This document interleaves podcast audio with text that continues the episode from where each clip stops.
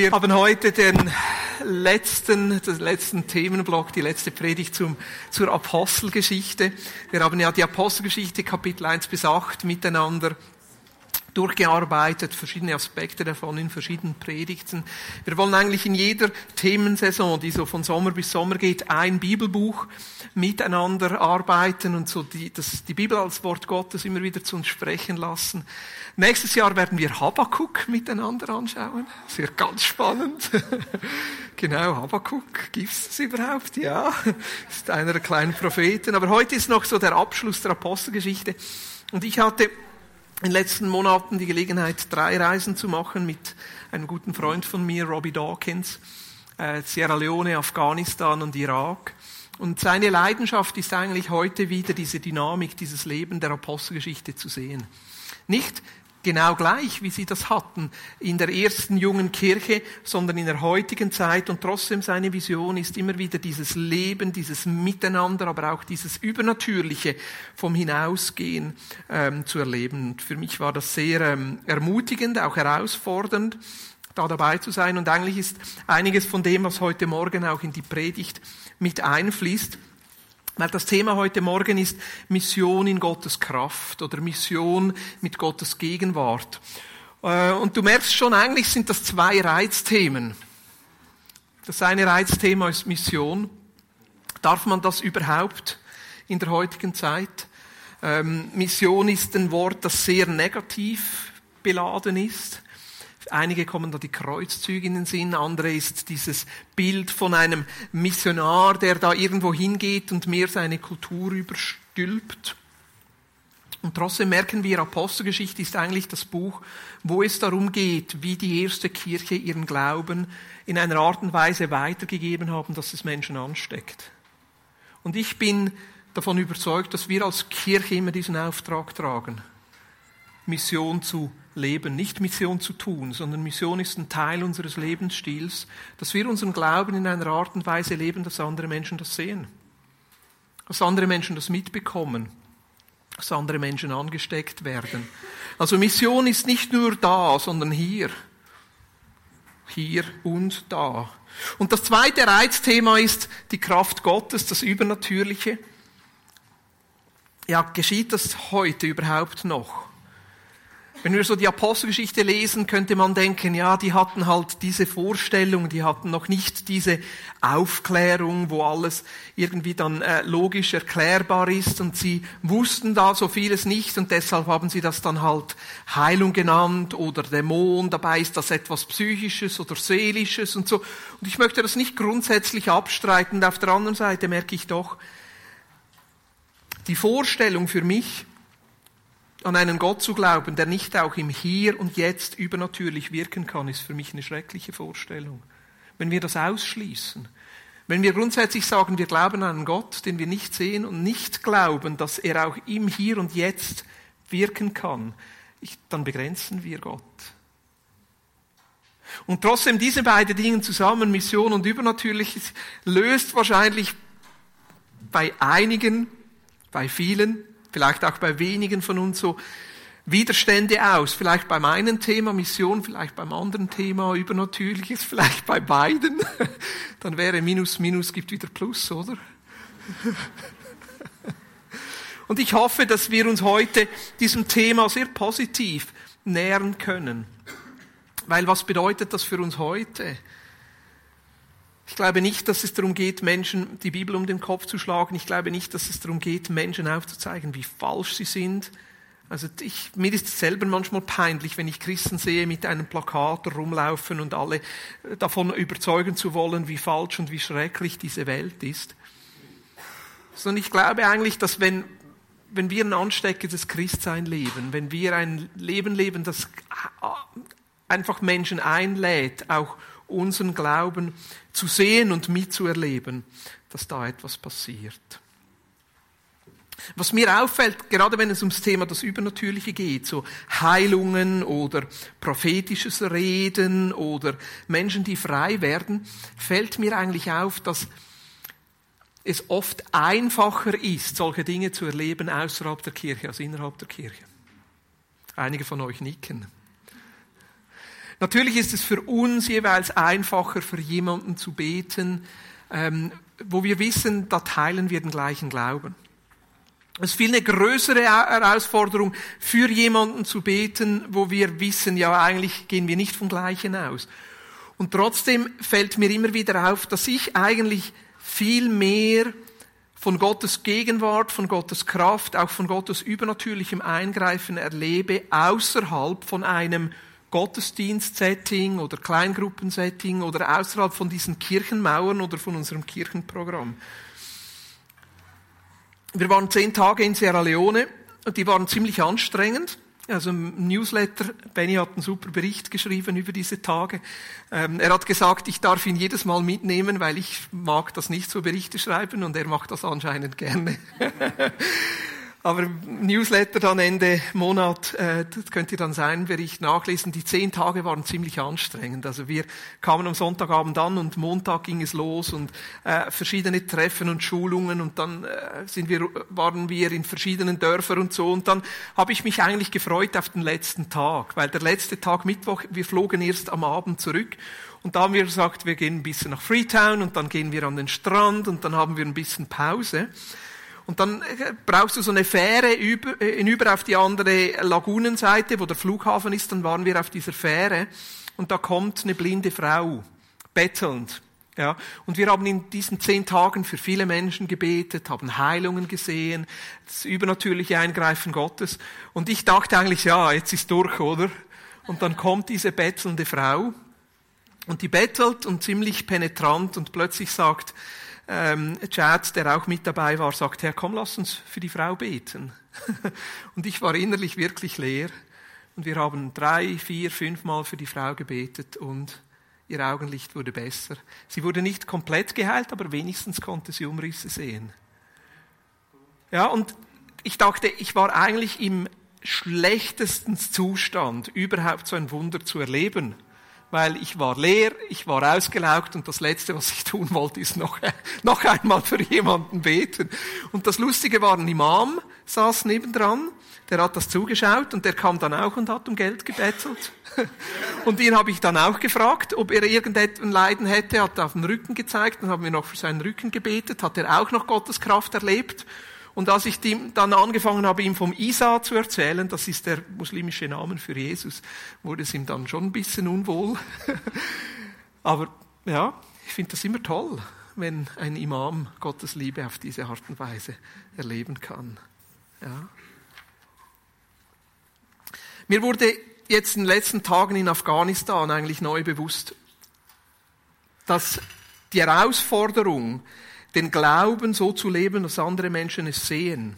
Oder auch wirklich in einem Kontext außerhalb der Kirche zuzulassen, dass dort Übernatürliches geschehen kann, immer wieder eine Herausforderung ist mit unserer Angstschwelle.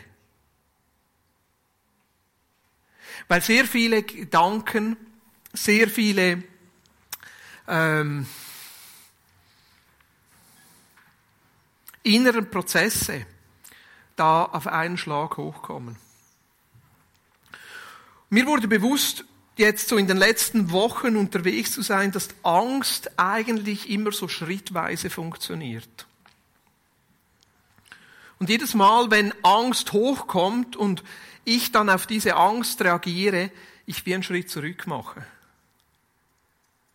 Im ersten Moment kommt vielleicht die Angst hoch, ja, die finden doof, was ich mache ich mache einen Schritt zurück. Und dann kommt die Angst, ja, vielleicht könnten sie mich auslachen. Dann mache ich einen Schritt zurück. Dann bei Nachbarn kommt vielleicht die Angst, ja, sie erzählen es dann den anderen Nachbarn. Ich mache einen Schritt zurück. Oder ich denke dann, ja, wahrscheinlich werde ich nächstes Mal nicht mehr zum Geburtstagsfest eingeladen.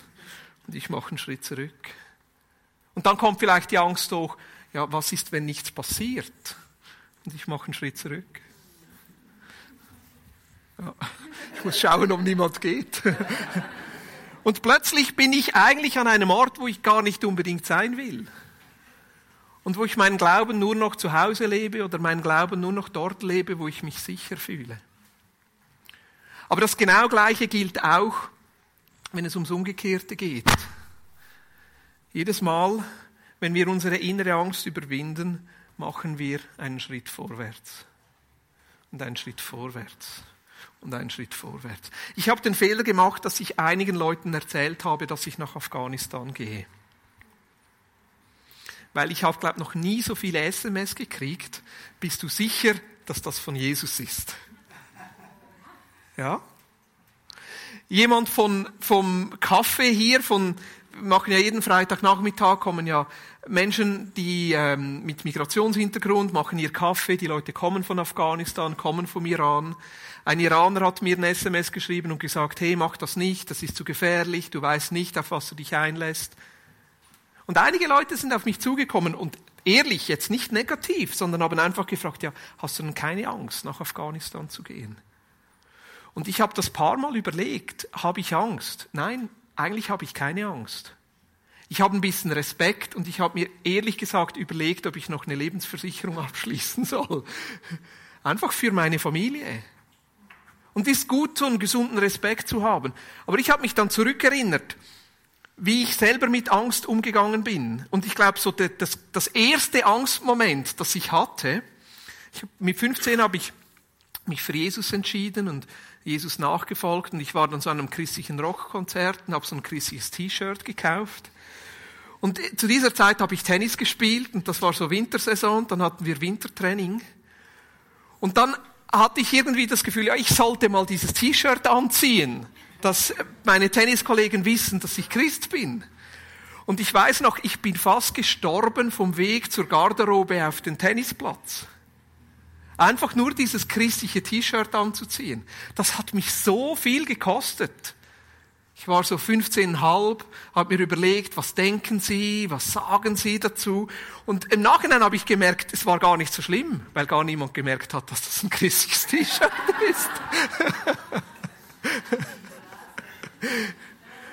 Und das ist doch lustig bei all diesen Ängsten, die Welt hochkommen. Viele von diesen Ängsten, die, die sind nicht real. Das geschieht dann gar nicht so. Der zweite Moment, das weiß ich noch, wir hatten dann so eine Bibelgruppe von der Bezirksschule, haben uns da regelmäßig getroffen und ich hatte so Angst, laut zu beten.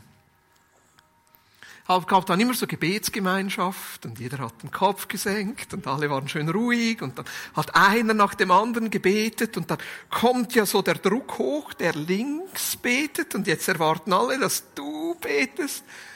Ich hatte wirklich Angst, laut zu beten. Ja, was denken Sie? Wie, wie soll das?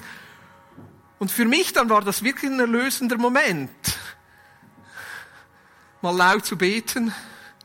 Und die anderen haben doch Amen gesagt. Und so funktioniert es mit der Angst. Jedes Mal, wo wir diese innere Angst überwinden, machen wir einen Schritt nach vorne.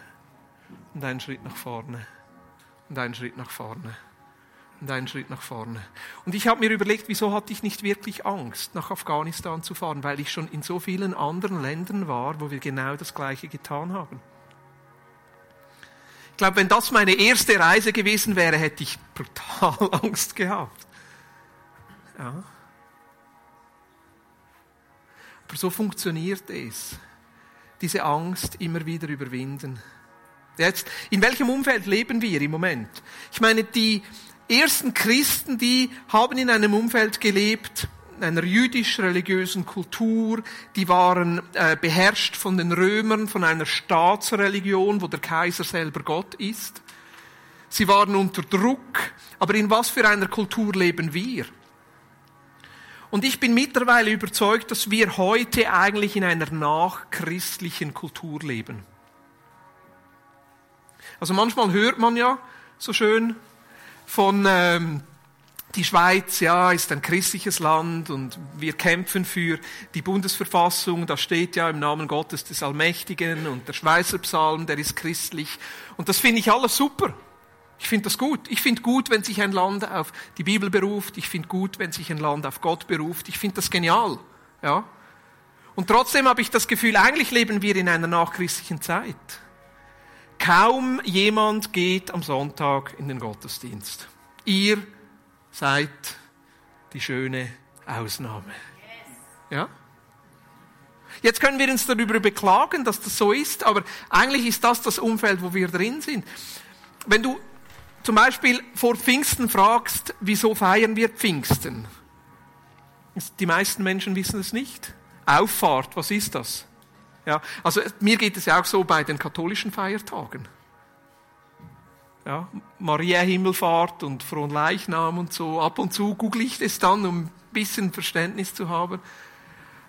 Aber so die, schon nur die traditionellen Kirchenfeste werden gar nicht mehr verstanden. Also eigentlich leben wir in einer postchristlichen Welt. Also auf jeden Fall vom Abendland her. Es gibt viele Länder, die früher so als Missionsländer galten, die mittlerweile einen viel höheren Anteil an Menschen haben, die Christus nachfolgen als die Schweiz. China zum Beispiel. Prozentual folgen viel mehr Menschen in China Christus nach als in der Schweiz. Ich will damit Menschen, die sich als Christen fühlen, aber nicht in die Kirche gehen, damit nicht abwerten. Und trotzdem, eigentlich ist es das Umfeld, was wir drin leben. Das heißt, die Notwendigkeit, uns als Kirche zu verstehen, die außerhalb der Kirchenmauern ihren Glauben leben muss und nicht innerhalb, die wird einfach größer. Ja. Also uns zu verstehen als Kirche und wir erwarten, dass Menschen zu uns in den Gottesdienst kommen, ist einfach eine schöne, nette Erwartung, aber eigentlich nicht unsere Aufgabe, sondern unsere Aufgabe ist immer wieder zu sehen, wie können wir ganz natürlich den Glauben dort leben, wo Menschen sind. Das ist die Notwendigkeit der Sendung. Das Zweite, was mir auffällt, ist, wir leben in einer pluralistischen Gesellschaft. Plur, pluralistisch. Ja, pluralistisch. Was bedeutet das? Es bedeutet eigentlich, dass in unserem Verständnis in der Gesellschaft viele Dinge nicht mehr absolut sind, sondern nur eine Frage sind der Wahrnehmung. Es gibt nicht mehr die eine Wahrheit, sondern es gibt verschiedene Ansichten. Was für dich stimmt, muss für mich nicht stimmen. Oder wir bewegen uns sogar in ein postfaktisches Zeitalter, wo es nicht mehr eine Rolle spielt, wie es wirklich war, sondern nur noch eine Rolle spielt, wie du es darstellst. Sollen wir sagen, das ist schrecklich und schlimm? Nein, es ist einfach so. Und jetzt kommen wir und sagen, ja, aber weißt du, in der Bibel steht, Jesus ist der Weg, die Wahrheit und das Leben. Dann können wir uns auf Diskussionen einlassen und sagen, ja, weißt du, Jesus ist die Wahrheit. Ja, ich glaube, Jesus ist die Wahrheit. Und trotzdem ist es so, dass man eigentlich mit Menschen in der heutigen Zeit dann wie auf zwei verschiedenen Ebenen spricht und sich einfach nicht versteht. Für mich ist es fast jeweils so, wie wenn zwei Freunde im Gras liegen, auf dem Rücken den Himmel anschauen und plötzlich sagt der andere, hey, sieh mal ein Elefant.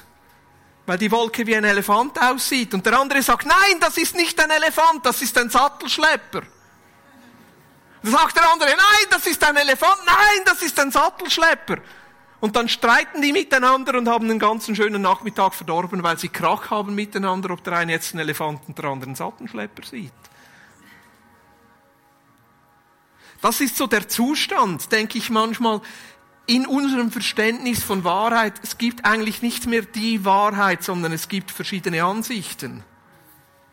Und das führt uns auch dazu, dass so dieser apologetische Weg, jemandem zu erklären, dass ein Leben mit Jesus Sinn macht, nicht mehr so ein vielversprechender Weg ist.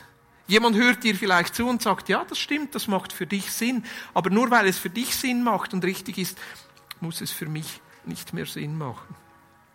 Und ich merke eigentlich, meine Antwort im Moment auf das ist eigentlich, ich versuche einen fragwürdigen Lebensstil zu leben.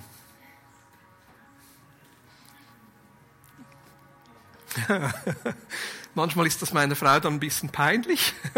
Ich habe manchmal mit meinen Knaben den Wettbewerb, wie schnell schaffen wir es, eine Situation zu erzeugen, dass meiner Frau peinlich ist.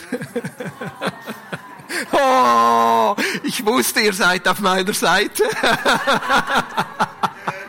ich wollte nur testen, ob ihr noch wach seid. Nein, eigentlich, was ich meine mit fragwürdiger Lebensstil ist nicht, sich einfach peinlich zu verhalten, sondern fragwürdiger Lebensstil ist, lebe ich mein Leben und meinen Glauben so, dass überhaupt jemand anfängt zu fragen, was bei dir vielleicht anders ist. Fragwürdig. Ja, jemand fragt dann etwas. Der dritte Veränderung in der Gesellschaft, die ich, die ich wahrnehme, ist eigentlich, dass man das so Verschiebung auf, auf den Werten. Früher hat man gefragt, macht etwas Sinn? Heute fragt man, fühlt es sich gut an?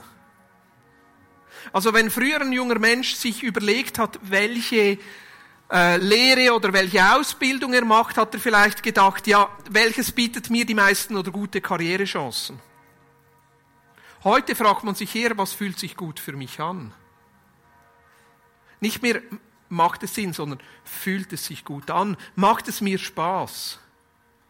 Vielleicht, wer ist sonst noch da? Und ich merke, all diese drei Dinge bieten auch für uns neue Chancen. Gerade das, ich meine, Gott ist ein Gott, den man erleben kann. Er lädt uns ein, Psalm 34, schmecket und sehet, wie freundlich der Herr ist.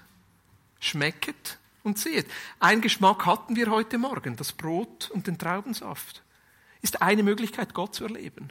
Weil er sagt, das ist mein Leib, das ist mein Blut. Wir essen etwas von ihm und seiner Gegenwart. Aber auch sonst Gott erleben zu können und Menschen diesen Weg zu öffnen, dass sie für sich selber Gott erleben können und es nicht darum geht, sie davon zu überzeugen, dass Jesus die Wahrheit ist, sondern einen Raum zu öffnen, wo sie für sich selber erfahren und erleben können, dass Jesus real ist und sie meint und für sie da ist. Das bedeutet es eigentlich, ein fragwürdiges Leben zu leben oder Menschen immer wieder einzuladen, für sich selber Jesus zu erleben. Und ich merke, eigentlich ist es das, was die erste Kirche erlebt hat. Ich möchte einen kurzen Bibeltext mit euch anschauen aus Apostelgeschichte 8, Verse 4 bis 8.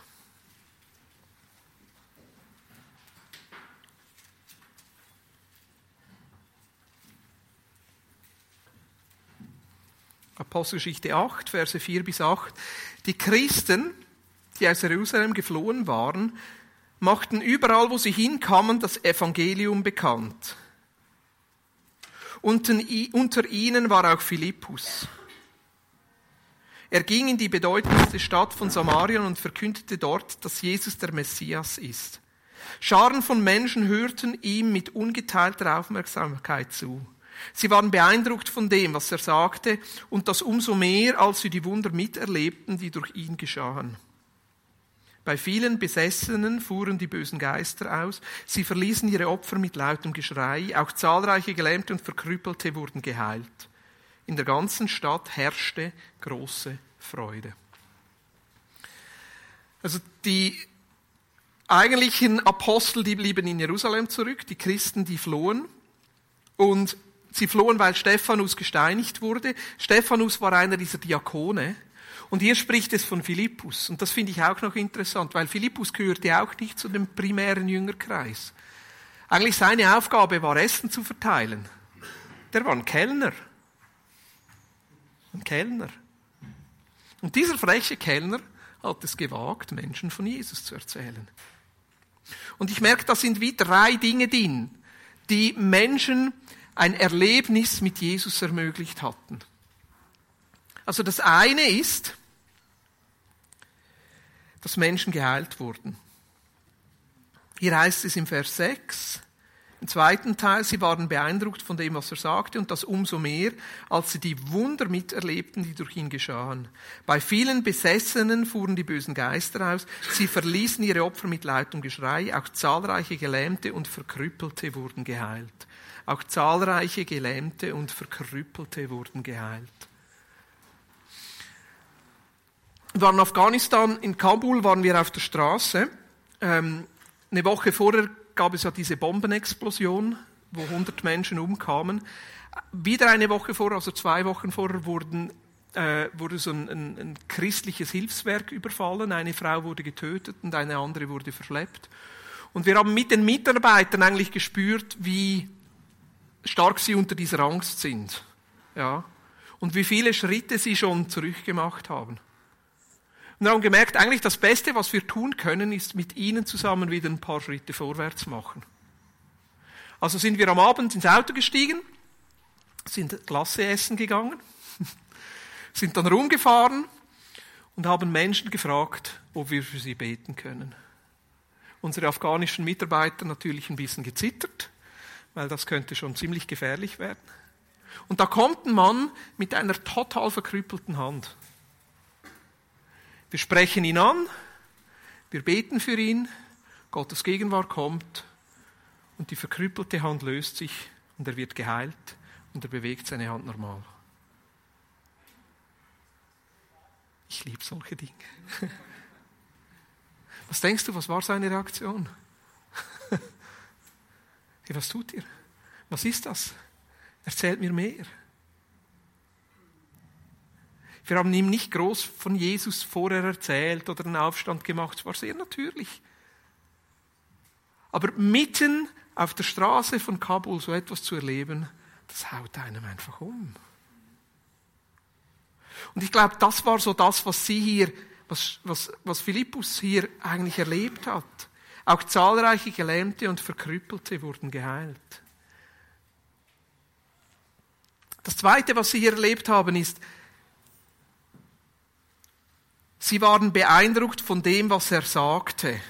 Ich interpretiere jetzt mal ein bisschen rein. Weil ich glaube, Philippus hat nicht nur einfach von Jesus erzählt, sondern ich glaube auch, dass da ein prophetisches Element mit drin war. Ein prophetisches Element im Sinn von, dass er Dinge gesagt hat, die eigentlich nur Gott wissen konnte.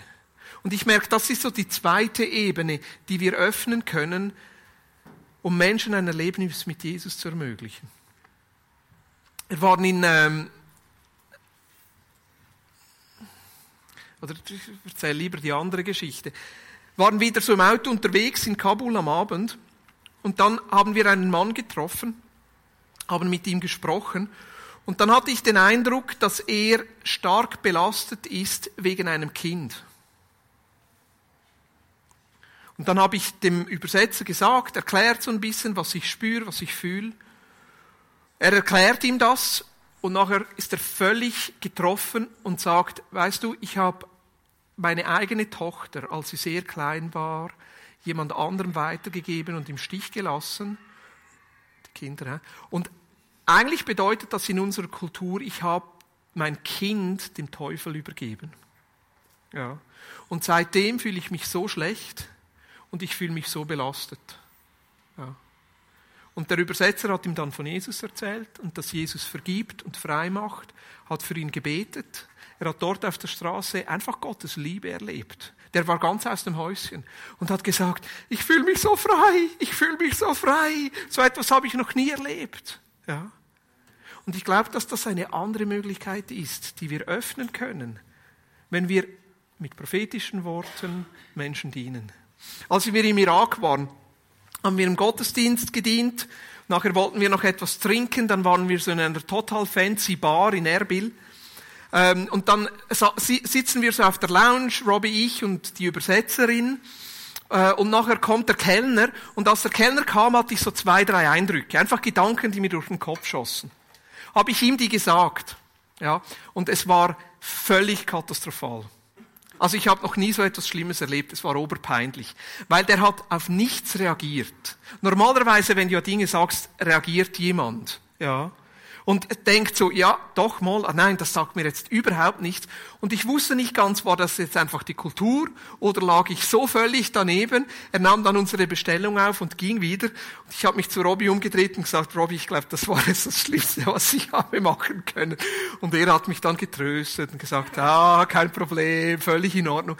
Zwei Minuten später kommt ein anderer Kellner, setzt sich uns an den Tisch und hat gesagt, Jetzt hat mir gerade der Kellner erzählt, was du ihm gesagt hast.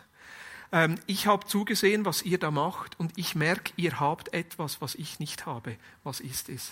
Das will ich auch. Verstehst du? Ich habe gedacht, ich läge völlig daneben. Und dann kommt er, setzt sich zu uns an den Tisch, wir trinken etwas zusammen. Robbie erzählt ihm von Jesus und dass es dann Gott gibt, der ihn liebt. Der nimmt Jesus in sein Leben auf. Ja. Und manchmal ist es doch so. Stehst du in aller Schwachheit, in aller, in aller Fehlbarkeit. Und ich glaube, das ist ja schon die Angst, die wir irgendwo haben. Diese Angst, äh, daneben zu liegen, dieser Angst, dass es peinlich ist, diese Angst, dass es irgendwie falsch sein könnte, diese Angst, dass wir jemandem das Gebet anbieten und er will nicht. Und ich denke dann manchmal, wenigstens bekommen sie mit, dass ich den Glauben ernst nehme. Oder das Zweite, wir beten dann wirklich und es passiert nichts. Und dann sind wir so schnell und denken, wir müssen Gott entschuldigen. Und ich merke, nein, das müssen wir gar nicht. Meine Aufgabe ist es, einen fragwürdigen Lebensstil zu leben. Meine Aufgabe ist es, immer wieder meinen Glauben ganz natürlich so zu leben, dass andere daran Anteil geben können. Und wenn es Gelegenheiten gibt, Menschen einen Raum zu öffnen, wo sie persönlich für sich Jesus erleben können. Und versteht ihr, wenn du im Moment so knapp hinter dem Vorhang vorguckst, dann ist es vielleicht der nächste Schritt, mal zu sagen, okay, ich bete jetzt mal für jemanden im Gottesdienst. Oder vielleicht der nächste Schritt, mal deinem Bürokollegen zu erzählen, dass du am Sonntag in der Kirche warst. Oder vielleicht der nächste Schritt, das nächste Mal, wenn dein Bürokollege wieder von den Eheproblemen erzählt, zu sagen, hey, wollen wir mal zusammen beten, dass Gott da eingreift. Und jeder von uns steht immer wieder an einem anderen Ort. Jesus ist bei mir bei anderen Dingen dran als bei dir. Aber ich wünsche mir, dass wir alle immer wieder lernen, unseren Glauben offen und ehrlich zu leben. Anderen Menschen Anteil geben. Dass es für uns natürlich ist, dass wir das Gebet anbieten. Und ich bin davon überzeugt, dass wir immer wieder auch Dinge erleben werden. Ich möchte hier mal einen Punkt machen. Ich hätte noch ganz viel, aber die Zeit läuft uns davon. Dich einfach einladen, ein, zwei Minuten zu überlegen, was ist so das, was dich heute Morgen angesprochen hat. Es muss nicht aus der Predigt sein, kann auch sonst aus dem Moment sein. Und dann wollen wir noch eine Zeit machen, wo wir beten.